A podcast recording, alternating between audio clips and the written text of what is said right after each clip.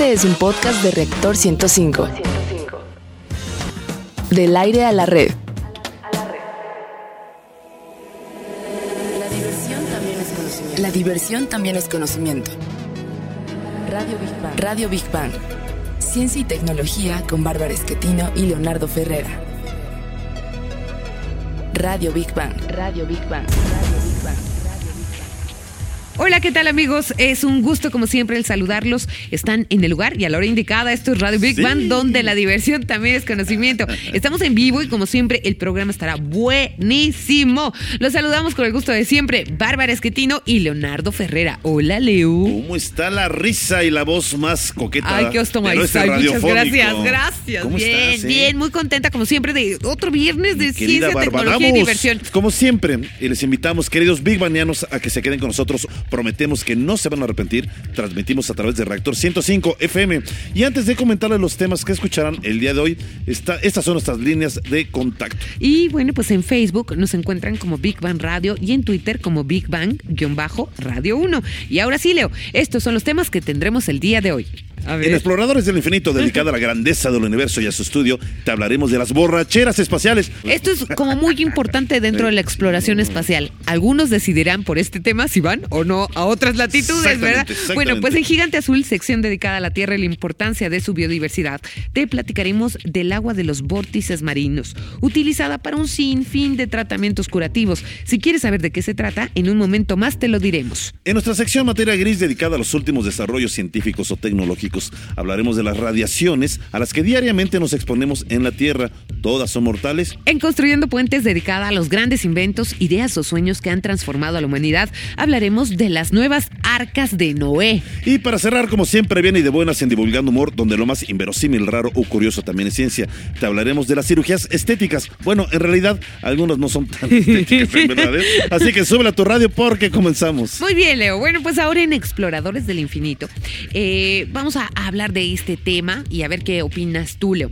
El pasado martes 24 de agosto se dio a conocer la noticia de que la Estación Internacional Espacial recibió una fuerte cantidad de bebidas alcohólicas como parte de un experimento, ¿eh? De un experimento de la NASA. dos, y ya nos vamos, en Oye, serio. Cuando se acabe, casco, no van, no van a ir a la tienda a ver, hombre, un pomo, ¿no?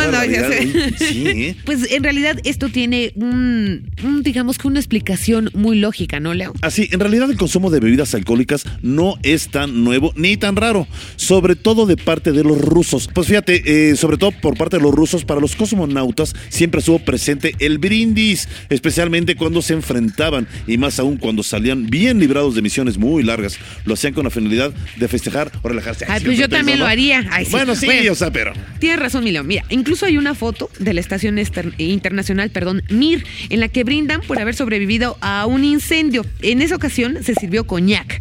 Por- pero lo mejor, y a la vez más extraño, es que la foto la tomó un astronauta, es decir, un norteamericano, ¿no? Eh, pero él no bebió. A ver, y ustedes se preguntarán por qué no lo hizo. La NASA había llegado a la conclusión, décadas antes, de que el consumo de alcohol no era recomendable. Si quieres conocer sobre esta historia, escuchemos a Rogelio Castro. Los primeros años de misiones espaciales respecto a la alimentación fueron desastrosos, ya que se alimentaba a los astronautas con comida seca y en polvo. Incluso uno de los encargados de una misión espacial americana, al terminar el viaje, dijo que perdió la voluntad de vivir. Fruto de esto, se intentó mejorar la experiencia incluyendo bebidas alcohólicas. Este proyecto incluía Jerez, de los valles de California, pero antes de autorizarlo se tenían que hacer pruebas para conocer sus efectos, en un viaje simulado gravedad cero realizado por la NASA. Después de estas pruebas, dichos aviones serían conocidos como aviones vómito y no por casualidad. Sucedió que cuando los pilotos abrieron la botella en el vuelo simulado, el fuerte olor, combinado con los olores residuales de los anteriores viajes, provocaron que los experimentados tripulantes vomitaran. Radio Big Bang. Big. Big. Pues ya estamos eh, de regreso. Y ya que se enteraron de en voz eh, de Rogelio Castro a el porqué de esta prohibición y por qué se mantuvo por muchos años hasta el 2007 cuando Rusia volvió a permitir la ingesta de coñac en ocasiones especiales como Año Nuevo. Y es natural que esta opción existiera, puesto que a partir de los 60 los viajes espaciales se hicieron más largos y esto implicaba, como lo escuchamos, la necesidad de una mejor alimentación y calidad de vida. Lo más interesante ahora será observar, ya que la tecnología lo permite, las fiestas espaciales en la Estación Espacial Internacional. Uy, si se van a poner re buenas. Yo tengo la impresión de que pues va a estar muy divertido, ¿no, Leo? Digo, Claro. el observarlo acá. Sí, sí, sí. Bueno, la cuestión aquí es que ahora sí lo surtieron de diferentes tipos de bebidas. La cuestión aquí es que ahora sí lo surtieron, como decíamos, de diferentes tipos de bebida. Pero ¿qué les parece si mejor saludamos a nuestro querido Antonio Yedías, Big Balneano de corazón, para que nos platique más sobre este tema? Mi querido Toñito. Como tú decías hace un Salud. momento, los, los soviéticos son mucho más, por así decirlo, machos que, Sí, sí, que sí. los norteamericanos. Digo, cada vez que, que había una misión espacial o un despegue en los años 60 de la carrera espacial, festejaban a más no poder. Y como decía Leo, también con su famosísimo vodka, ¿no? Sí. Y sí, no se me haría nada raro de que permitieran justamente ya hoy en día eh, poder beber bebidas alcohólicas en, en la Unión Astronómica Internacional. Aunque, por ejemplo, la NASA dice que eh, es como que no es recomendable justamente beber bebidas alcohólicas. No es en el sentido de que te pueda dar una enfermedad o en realidad no, digo, te puedes poner borracho aquí o en la luna, Ajá, ¿no? Eso, no ajá. eso no es un impedimento. Pero lo que sí pasa justamente es que un astronauta o un cosmonauta o como se le quiera decir a- eh, de cualquier nación tiene que estar con los cinco sentidos activos. Claro, Exacto. supuesto. Si hay alguna Por cualquier emergencia, mínimo error en el claro. espacio Exactamente. Claro. te, te cuesta tu vida. Y, Sí, claro, no, no, no, o sea, cualquier error, ¿no? Cualquier error mínimo, ya sea un cortocircuito o que falta oxígeno en la cabina, cualquier cosa así, por más mínima que sea. Mi, mi Toño, si estando con copas, este, uno Bueno, manejando. a- a eso, puede- eso también iba a o sea, decir. Se cambia uno de carril, ¿me entiendes? O sea, Se quedan Bueno, dormidos. se quedan Eso, dormidos. eso también es muy chistoso, por ejemplo, digo, ojalá que no escuchen eso los niños, ¿no? Pero, por ejemplo, yo muchas veces cuando tengo que manejar, cuando voy ligeramente borracho, Manejas mejor. manejo mejor. Ah, caray. Exacto. Es lo que decimos O sea, todos los A ver, a borrachos. ver, no, espérame, espérame. No, no, no es una, Bueno, no es una verdad, bueno, no, bueno, no, no, no Se manejamos. dice de broma, pero no no No, verdad, no, no, no lo mentira. intenten en casa, ¿no? No. O sea, no, no manejamos, no manejo mejor, simplemente vas más precavido. Por lo mismo que vas con la mentalidad de, híjole, voy A ver, borracho. yo y- difiero. Va uno precavido, entre comillas, depende de la cantidad. Ah, claro, Si uno claro, pasa claro. la cantidad, no puede Ah, ser no, uno sí, precavido. Pero a ver, una pregunta. A ver que me aclare este Toñito.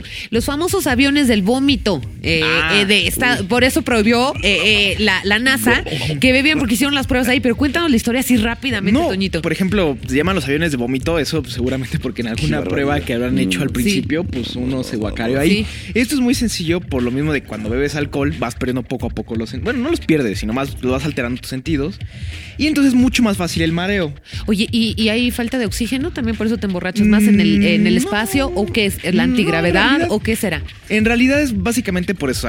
también la presión puede afectar un poco. Sí. El oxígeno no. La presión en La sí presión, ¿verdad? hace que, por así decirlo, fluya mucho más rápido cualquier fluido que tengas dentro de ti. O sea, que te llega más Eh, rápido al cerebro el ándele. ¿Se puede evaporar más rápido? Digamos que ¿Eh? llegue más rápido. ¿Se evapora más rápido? No, ¿O no, no, simplemente por los fluidos. O sea, como no hay una presión que justamente mantenga las, eh, las arterias como ser o a una distancia bien bueno o buena para poder ingerir este, bebidas, pues fluye muy rápido. Básicamente, digo, la diferencia es mínima, pero... ¿Pero por qué los rusos se aguantan y los gringos se guacarean? Ah, porque ellos son unos guerreros. te. Hombre Digo, fuerte. No, o sea, por ejemplo, yo no puedo beber una copita de vodka así seco, yo no puedo. O sea, no, no, no, no. Y ellos así, a- Qué bueno, imagínate si, si, si me hubieras unas escopitas en el espacio, mi Toño. Si me Sí. hubieras por ocho espacial. yo creo, ¿eh? Que iríamos ahí a buscar La- por la- Mercurio, La ahí por-. Ahí por. Neptuno, ¿dónde habrá quedado Toño? Ya se por ocho espacial. Cálmate, gravedad. de- no, a las películas no son así. Pero bueno, ya. También, ah, bueno, algo, algo que no tiene que ver justamente con los astronautas, pero sí con el espacio. Ah, está, hace unos años encontraron una nebulosa ahí cerca de la. Ah, sí, lo vamos a mencionar ahorita, Ah, ¿sí? la del alcohol. Ahorita vamos a dar todo. salud. Es bueno, pero no es tan recomendable. Ya nos de- ya tenemos que despedir a Toñito. Ah. Es un big baniano de corazón, lo queremos, lo Gracias, adoramos, nuestros Y- y ricitos de además, oro. en verdad que se pone la camiseta de Viva en Radio Es siempre una viene con cosa tanto gusto, preciosa, con de tanta verdad. alegría, aunque se haya cortado la greña, ni modo, Ya, pues ya que será. ni modo. Está bien. Yo quiero mis ricitos de oro. otra Prometido vez, ¿eh? que nunca serás este por ocho espacial, Toño. Eh, Vamos ahora a Gigante Azul. Qué rápido cambiamos de tema, de los borrachos, vamos De a los borrachos a la tierra. Bueno, este es un tema que me resulta apasionante, ¿eh? Escuchen ustedes, apasionante. El tema del día de hoy son los vórtices. Vamos a platicarles de esto que está buenísimo. Así pues, buenísimo. ahondando exactamente un poco en este tema, en la Tierra hay que comentar, los fluidos tienden a moverse Sí. como consecuencia del movimiento de rotación de la Tierra. Por ejemplo, en el Polo Norte, la circulación gene- general de la superficie del océano es en el sentido de las manecillas del reloj. Y en el polo sur ocurre lo contrario. Exacto. Ahí les va. Los vórtices o remolinos en el océano tienen características físicas muy importantes y distintivas. Entre muchas cosas, son los responsables del clima interno del mar, ya que atrapan, transportan y dispersan masas de aire caliente con diferente temperatura y salinidad a otros lugares del sistema Así marino. es, exactamente. En ríos y lagos también se forman eh, vórtices o vórtex, principalmente los que se forman en ríos de formación volcánica. Los vórtex o vórtices juegan un papel muy importante en el transporte y mezcla, llevando consigo sedimentos y nutrientes. Esto de los nutrientes es muy Sí, importante. sí, sí. ¿Y qué les parece si conocemos otra aplicación muy importante de los vórtex en el mar en nuestra siguiente cápsula? René Quintón en 1904 postuló que el mar es un gran plasma del planeta, el cual influye sobre todos los procesos vivos de la Tierra. Dijo que si el agua de mar está limpia y esterilizada con una microfiltración en frío y además cuenta con una adecuada concentración de sales, esto extrayéndola de los vórtex marinos, el plasma marino tendría propiedades curativas sobre los seres vivos. Big Bang. Big Bang. Y para que nos hable más de este tema, entrevistamos a nuestra queridísima amiga bióloga Marinela Peña. Adelante, Marinela. Bueno, los vortex son fenómenos naturales que ocurren eventualmente en el mar, pues debido a diferentes condiciones climáticas de marea, de presión y que hace que se formen grandes, grandes remolinos de varios cientos de metros de diámetro y que hagan que el mar en esas zonas tenga condiciones muy diferentes a otras en donde no se dan estos, estos fenómenos. Y eh, normalmente lo que sucede es que se levanta del fondo una gran cantidad de minerales que después van a, hacer una agua rica para todas aquellas especies pequeñas del zooplancton y del fitoplancton que van a iniciar la cadena productiva biológica del mar. Eh, es una condición que está regida por el Ecuador. Entonces, la zona más cercana a esta zona en nuestra república, pues es en el Golfo de Tehuantepec. Ahí tenemos los tehuanos, que son unos ediles que se forman en diferentes épocas del año y que hacen que esta agua sea muy rica en nutrientes y que todos estos nutrientes suban hasta el Golfo de California y hagan pues lo que mm, con tanta eh, asertividad dijo Jacques que somos el acuario del mundo. Lo recomendable es que sea un agua que es de mar adentro, que esté alejada de las zonas en donde hay productividad industrial, en las zonas urbanas donde hay pues eh, eh, muchos eh, residuos que se van des- desafortunadamente al mar y hacen que esas zonas estén contaminadas. Marianela Peña Romero, directora del Instituto de Bioterapias Marinas y Termales, SC. Big Bang. Big Bang. Vámonos a- ahora a materia gris y queremos abordar un tema que a todos nos causa temor. Las radiaciones. Ay, sí. Las radiaciones están presentes en todo. En la medicina, la industria, la agricultura, la energía y también han traído múltiples beneficios sociales. Pero fíjate, ¿qué te parece, Bárbara, si mejor hablamos con ejemplos? A ver, yo quiero comenzar eh, por las radiaciones cósmicas. Bueno, pues estamos permanentemente bombardeados por ellas. El 8% de nuestra dosis anual de radiación proviene del espacio exterior. La mayor parte es de bajo nivel, pero si vives a mayor altura, como sucede en la Ciudad de México, mayor será la radiación. Es más, en este momento a nosotros nos están bombardeando esas radiaciones. A ti me creo, este radioescucha bigbaniano, te están bombardeando, están atravesando nuestro organismo, nuestro cuerpo y, y son parte, parte del universo y parte de nuestra esencia. Pues sí, eres un sabio.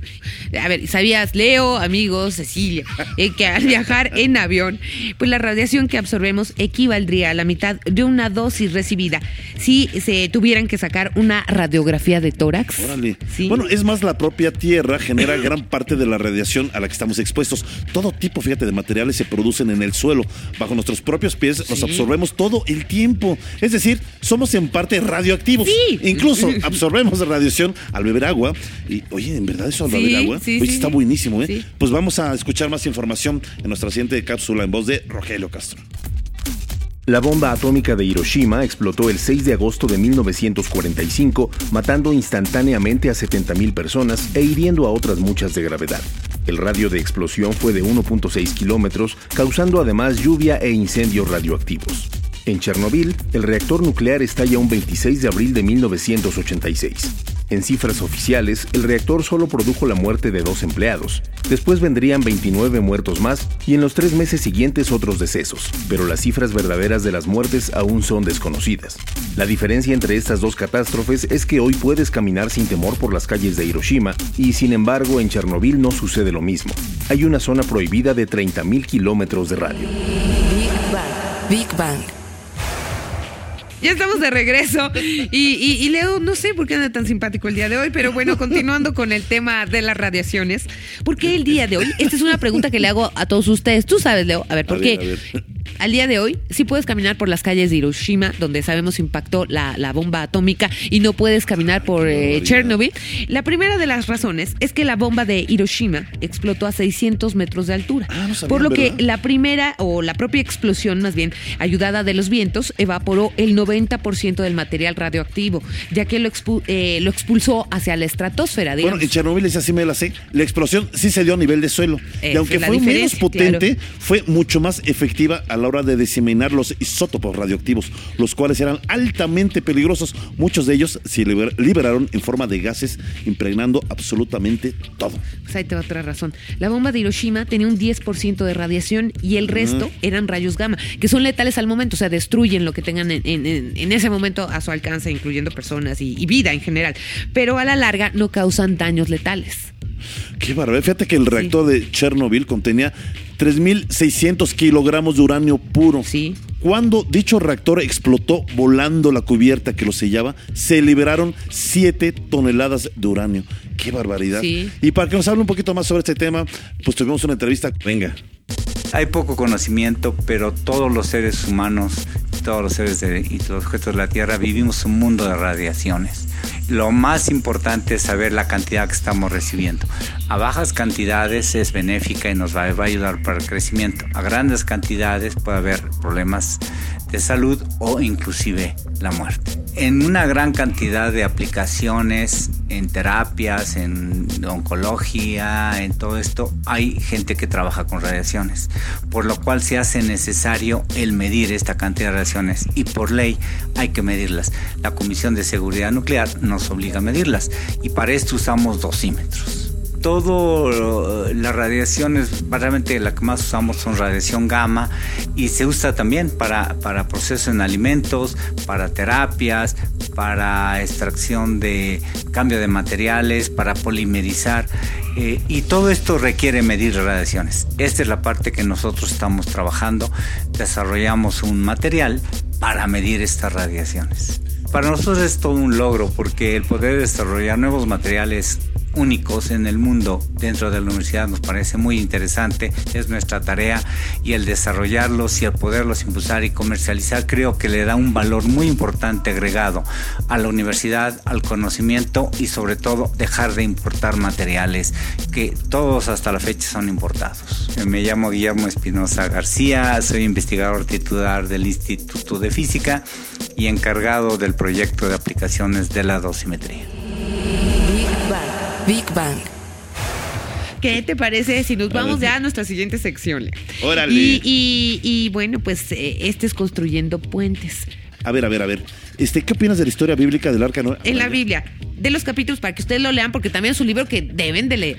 De los capítulos 6 al 9 del Génesis, se explica todo lo relativo a este asunto. Pero en pocas palabras, como lo dije, Dios mandó a Noé construir eh, para él, su familia y para todos los animales del mundo, las parejas, no todos, bueno, digamos, las, las digamos, iba a decir las, razas de cada animal diferente del mundo para salvarlos. Un arca. Y bueno, pues esto con el objetivo de que cuando el gran diluvio cayera sobre la Tierra, pues ellos quedaran salvos, ¿no? Y se volviera a poblar de vida el planeta. Bueno, fíjate que aunque suene a cuestión de fe, en la actualidad ya se están construyendo grandes arcas modernas. ¿En serio? Pero para diversos usos. A ver, emociones. A ver. Por ejemplo, en Williamstown, Kentucky, existe un proyecto con un valor de 29.5 millones de dólares, el cual es una obra monumental que ofrece, en lugar de tener, fíjate, animales vivos, animales disecados, para que quienes lo visiten se sientan lo más cercano posible a la experiencia del Arca de Noé. Ay, bueno, pues esto para, la comunidad cristiana, ¿no? Y para toda esta gente que quiere vivir de cerca esto, pues va a ser un gran... Pues claro. Bueno, pero ¿qué te parece si platicamos del Arca? Así se llama, el Arca, que será un edificio de viviendas y bueno, pues su aspecto es similar al de un caracol gigante flotando sobre la superficie del océano y parcialmente sumergido. Ah, También podría ser usado como hotel. Según los diseñadores, que son rusos, por cierto, contaría con 14 mil metros cuadrados en su interior y sería resistente a cataclismos ambientales o colapsos naturales. Eh, por lo cual también podría servir de refugio y además es autosustentable. me suena hasta romántico, imagínate. Vámonos al caracol. No, bueno, pero ¿sabes qué? Es carísimo la, entrada ahí. O sea, Esto, esto me vuelve a sonar como estos, eh, estos relatos apocalípticos que solamente el que tenga dinero se puede salvar o tener acceso a este tipo de lugares. O sea, es muy ¿no? caro. Ah, entonces no, Sí. ya no me voy a la cara. Ay, ¿tú te vas a dónde, perdón?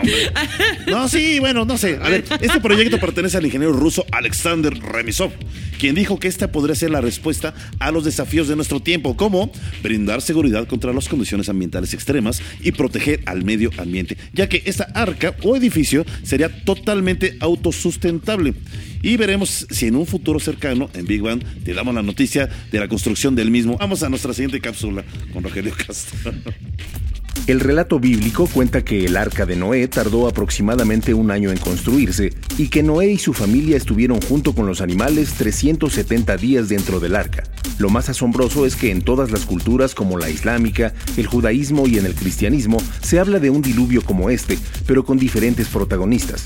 Científicamente este hecho no se ha podido comprobar, ya que haría falta más de cinco veces la cantidad de todos los océanos y la atmósfera para sumergir la Tierra y la más alta de las montañas. La teoría más cercana es la que los geólogos proponen, y esta consiste en que la inundación, en caso de existir, se debió probablemente al deshielo de los casquetes de hielo que cubrían el mar Mediterráneo.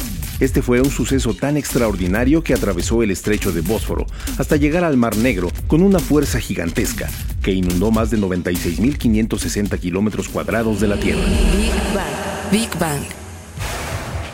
Mi querida Cecilia Kuhner, muchas gracias. ¿Cómo estás? Qué preciosa. Gracias, por verdad. venir. Bueno, yo les voy a hablar de otra clase de arca, que ver, es, un arca literaria. A ver, qué interesante. Es una especie parecida porque quiero hablar de los bestiarios. Ándale. Que reúnen evidentemente a veces parejas, a veces eh, puras especies sueltas. Sí, a, veces, todos tus animalotes tienes que guardarlos veces, en algún lado, eh, ¿no? a veces especies del mundo fantástico. Exacto. Ándale. Entonces, en la tradición de los bestiarios empezó en la Edad Media, como casi todas estas tradiciones maravillosas, cuando los monjes trataban de representar y mirar a las cabritas y lo hacían, y luego de pronto empezaron a pensar en seres fantásticos. Por ejemplo, toda esta mitología del unicornio, Sí, Ah, sí, claro. no. las Sí, sirenas. Claro. Las arpías, que Las estas arpías. Pero esas son brujas, ¿no? sí no son las que conoces, arpía, no son las que no son con las que tomas café, no. Pero sí se parece. Sí se parecen. Sí. Por eso salían. Sí. Pero hay otra cosa que les va a gustar mucho, porque además grandes escritores latinoamericanos han escrito bestiarios. Sí, sí, sí, sí, sí. Sí. Por ejemplo, uno de mis favoritos en el mundo, que es José Emilio Pacheco, José Ah, claro. Emilio Pacheco. escribió claro. uno que se llamaba Nuevo Álbum de Zoología. Porque antes escribió el álbum de zoología. Entonces tenemos el primero y el nuevo. Ah, qué- qué- Que ese, ese lo encuentras en cualquier lugar, en cualquier librería. Ok. Tenemos a Borges, que hace, que hace un bestiario de zoología fantástica. Sí, sí. Tenemos también a Cortázar, que hace una colección de cuentos que también Y el es dinosaurio estaba ahí. No, ese es Monterroso. Sí, Monte ajá. Ajá. Pero ¿Cómo Cortázar, Cortázar. ay, personaje es- últimamente. Pero bueno. Sí, sí, sí, sí, sigue ahí. Te sí, sigue fijaste, ahí, dijiste, sí, ahí está. Por ejemplo, el bestiario de Cortázar es una colección de, no sé, de 13 cuentos, pero tiene, por ejemplo, uno muy bonito que habla de un tigre, Ah, que es algo así como el tigre está en casa. Sí. Que lo tienen que leer por el amor de Dios, por favor. Pero mientras tanto, yo creo que deberíamos de leer eso. Y otro bestiario que escribió Juan José Arreola, Sí. que tenía además una manera de narrar concisa, clara, Sí, muy divertida. sí, sí, sí. Entonces, ¿qué tal si hacen, hacemos un arca de bestiarios literarios? Uy, estaría muy bueno, ¿eh? padre. ¿No estaría bonito? Y Está uno de mis preferidos que, que hemos regalado aquí el libro, la historia de Juan Darien, ¿no? De, de, de Horacio Quiroga, de Relatos de la Selva. ¿Cómo me ¿Y gusta? qué tal con esos bestiarios? Eh, Sí, bonito. Yo no bonito. podía dormir de niña después de haber leído el, el almohadón de pluma. Ay. Es que Cristo de verdad, bendito. es que sabes que yo creo que la naturaleza del hombre más bien se ve reflejada en los animales, ¿no? Pero lo bueno y lo malo, esos son nuestros monstruos, ¿no? Tal vez los que sí deberíamos de esconder en el arca. Porque además hay que pensar que seguimos diciendo bestias, ¿no? Que al final es una palabra. Es que eres una bestia, Leo. Sí, ¿no? Sí. sí, sí, el- sí, Era un pero no es ejemplo. Oye, todos somos bestias. No, ¿Cuál bueno, no. No, No es ofensa, o sea. Unos más que otros, pero bueno. Pero tú no, pollito, le voy a decir. Ay, ¿ves? ¿Ves? Ah, ay, ay, sí, mira, hasta hace la carita. Ay, yo, yo, yo, yo, Santa Bárbara de Asís. Oye, pues, Ceci- Barbadamos. Cecilia, dinos rápidamente los libros que nos recomiendas y quédate con nosotros porque vas a ponerte a platicar de algo buenísimo en la siguiente Eso- eso sección. me va a gustar. Bueno, compren por favor el nuevo álbum de zoología de José Emilio Pacheco, porque además está, que está, se consigue en todos lados, y está ilustrada por Francisco Toledo, como ves, Ah, qué bien. que cuenta sus animales, que es muy bueno. Ese y el bestiario de Cortázar. Muy bien. Muy bien. Maravillosas recomendaciones. Gracias, Cecilia Cune. Vamos Bueno. a nuestra siguiente sección, ¿te parece, Leo? Sí. Divulgando humor. Y hoy en Divulgando Humor hablaremos de las cirugías más bizarras que existen. Ay, sí, una cosa Pero antes de eso, creo que no es mala opción el ser eh, cirujano plástico. Sí, Incluso sí, es una de las profesiones más socorridas. Oye, y dejan billetes. Sí, ¿eh? sí. Y hay muchos de ellos quienes han hecho grandes fortunas, como decimos, gracias al bisturí. Exacto, Leo. Fíjate, tan solo en el 2011 se practicaron más de 10 millones de este tipo de operaciones en Estados Unidos. Pero ahí les va, vaya sorpresa. México se encuentra dentro de los primeros 10 países en donde se llevan a cabo la mayor cantidad de cirugías plásticas. caray. y las mujeres mexicanas recurren en su mayoría al aumento de busto y glúteos, o sea, nachas y pechuga. A ver, a ver, bueno, ya que hablas de, de- de- de- de México y todo eso, a nivel mundial, el país número uno en cirugías, ya lo sabemos, o sea, obviamente es Brasil. No, no lo sabíamos. Antes era Estados Unidos. sí. Brasil se convirtió en el número uno. Desde hace mucho la, tele- la tendencia es que en Sudamérica se están operando muchísimo las mujeres. No son Colombia, completamente naturales. Brasil, Colombia. Venezuela también se operaron Estados muchísimo. Unidos, exactamente. Pero bueno, ¿cuáles son los primeros lugares, Leo? Bueno, en primer lugar, eh, de acuerdo a este estudio, es Brasil, es, eh, Estados Unidos eh, quedó en el segundo lugar, y en el tercero, así como lo oyen, no importa la crisis ni cuántos años tengas que trabajar para pagar tu cirugía, es México, señores. Ta, ta, ta, ta, ta, ta. En cuarto, Alemania, y en quinto, Colombia. Vamos a escuchar a Rogelio Castro con dos de las cirugías más extrañas que hay en la actualidad. El alargamiento de piernas consiste en el siguiente procedimiento. Fracturar los huesos que conforman las extremidades inferiores. Después se coloca un aparato que va atornillado a la tibia y al peroné, que hará que las piernas se alarguen en unos cuantos meses. El problema de esta operación radica en que si te decides a realizarla, tendrás que visitar varias veces el quirófano. Es altamente dolorosa, tardada y muy cara. Si te leen la mano y no te gusta lo que hay en tu futuro, es muy sencillo. Ya existe la cirugía para cambiar las líneas de las manos. Big Bang. Big Bang.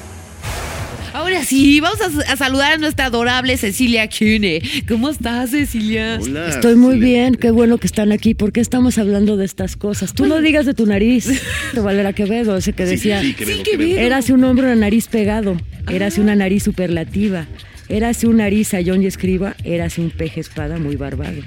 Era un reloj de sol mal encarado, érase una alquitrana pensativa, érase un elefante boca arriba, era Ovidio Nazón más narizado. Ay, Oye, qué bonito Ese es como mi está, poema. me gustó. Gracias, gracias. Cirano también era Sí. mi cuate. Cirano. Por eso te iba a hablar de eso. Ay. Cirano, Cirano, estamos hablando de la cirugía. Si Cirano se hubiera hecho una cirugía como esta frívola, que llega y dice que me quiten la nariz Siriano de Barbarac. de Bergerac, de Barbarac. No, Pero- ves que pero que es era Barbarac. Barbarac, pero que Si Cirano. Cirano se hubiera hecho una, No hubiera una- sido Cirano. cirugía, no hubiera sido Cirano. Bueno, Cirano finalmente se llamaba el escritor, porque su personaje el famoso, se llamaba, vas a ver la pronunciación, Jules Savignan de Cyrano de Bergerac. Qué bonito. que es el escritor. O sea, no es el personaje. Ajá, Entonces él escribe no tanto una novela, sino una obra de teatro, donde habla de, de veces porque así eres tú y así somos, de la palabra, o sea, el encanto de la palabra. Claro. Y cómo se, cómo se dedica casi no, a, no- casi no a decir él sus amores, sino a prestar su voz y su talento Ah, para declararse. Qué bonito. Entonces cuando es muy bonito este cuento, porque cuando lo descubre la dama, se da cuenta que es él, entonces el amor de inmediato, ¿estás de Claro, acuerdo? claro. Cosa que no pasa lo mismo, por ejemplo, con el, con el, ¿cómo se llama este de la ópera? Que es tremendo, el fantasma de la ópera. fantasma de la ópera. Claro. El fantasma de la ópera además tiene varias versiones, también es de un francés. Sí, luego cantas, Leo. Y luego No, que esa es nuestra, es nuestra ilustración musical. Sí, oye, son, hace El fantasma de la, de la ópera es, es, es como una, es que pasa un poco como Nuestra Señora, como si fuera una, una literatura gótica que no llega hasta allá, o sea, es más para acá. Pero hay dos historias. Una que era como una suerte de albañil, que estaba, estaba muy feo porque había nacido y era feo, entonces iba a construir algo del teatro, entonces se esconde en el teatro y oye, oye a una cantante y se enamora, pero se la pasa este como fantasma asustando a los directores y chantajeándolos. Que si, si les va a echar algo encima. Esa es una. La otra que es romántica, es muy bonita, es que él era un cantante de ópera Sí. en la ópera y de pronto hay una quemazón en el Sí, que teatro. se quema y queda desfigurado. Se quema y queda desfigurado de la mitad. Sí. Sí. Entonces pone una máscara a la Así mitad Sí. y claro que se enamora de esta cantante. Y claro, no sé si lo vieron en teatro aquí. Porque Sí, sí, sí. Bueno, no, no lo vi acá, pero Yo bueno. sí lo vi, yo sí lo vi. A lo que A voy, sí se la pasa fue una buena producción, Pero sí se la pasa escondido el fantasma, o sea, o, o estoy. Bueno, escondido asustándome. Exacto, exacto. Pero estarás de acuerdo que también en la literatura hay el otro polo. Por ejemplo, los muy bellos como Dorian Gray que tendría, tenía podrida el alma, ¿no? Y además, acuérdate- Bonita por fuera y apestosa. Pero lo que es tremendo es que su testigo Dorian Gray era el cuadro, ¿no? Sí, exacto. Y que era precisamente el, el retrato de su alma, ¿no? Pues, exacto. Tú, tú, rápido, ya para irnos. ¿Ustedes apuestan por la belleza interna? Claro. Claro. Claro. Yo soy bello internamente, aunque por fuera me digan panzón. Eso no tiene nada que ver. No, pero, pero Ándale. creo que de verdad lo que tú dices en la literatura, en la ciencia, en el mundo en general, las personas que han dado lo más importante tienen belleza interna y cosas que ofrecer de Por dentro para afuera. Pues ya nos tenemos que ir, pero bueno, pues antes eh, de irnos mandamos eh, nuestro reconocimiento a un cirujano que está haciendo la diferencia, el doctor Carlos Gaitán Ramos, quien ha realizado cientos de cirugías maxilofaciales a niños que, sufren accidentes, Así etcétera. es, en el Hospital Pediátrico de Legaria, y quien es el único especialista en ese hospital que ha tenido, fíjate, más de 6 mil casos de Sí. gravedad y con esto ayudar a cambiar la vida de esos pequeños. En verdad, un aplauso muy grande a este doctor Carlos Gaitán Ramos, en verdad. Muchas y gracias. bueno, pues vámonos, nuestro reconocimiento, hablando de reconocimiento, a todo nuestro equipo, Carlito Serrano en la producción, Edigo Bea en la producción en cabina de audio, a Ceci Mazariego asistiendo a la producción, en la operación del estudio B, a Gamaliel González y Evelyn Morales. Así es, a Gaby Chulín en redes y a nuestros queridos colaboradores. Gracias, eh, Cecilia, Ceci, por estar con nosotros. Y sobre todo a ti, querido amigo Big Baniano, que haces posible este programa. Nos despedimos, Bárbara Esquetino y un servidor, Leonardo Ferrera. Hasta el próximo viernes. Feliz fin de semana. Abrazo enorme a todos. Besos, bye. La diversión también es conocimiento. La diversión también es conocimiento. Radio Big Bang. Radio Big Bang. Ciencia y tecnología con Bárbara Esquetino y Leonardo Ferrera. Radio Big Bang. Radio Big Bang. Radio Big Bang. Esto fue un podcast de reactor. Podcast de reactor. Del aire a la red.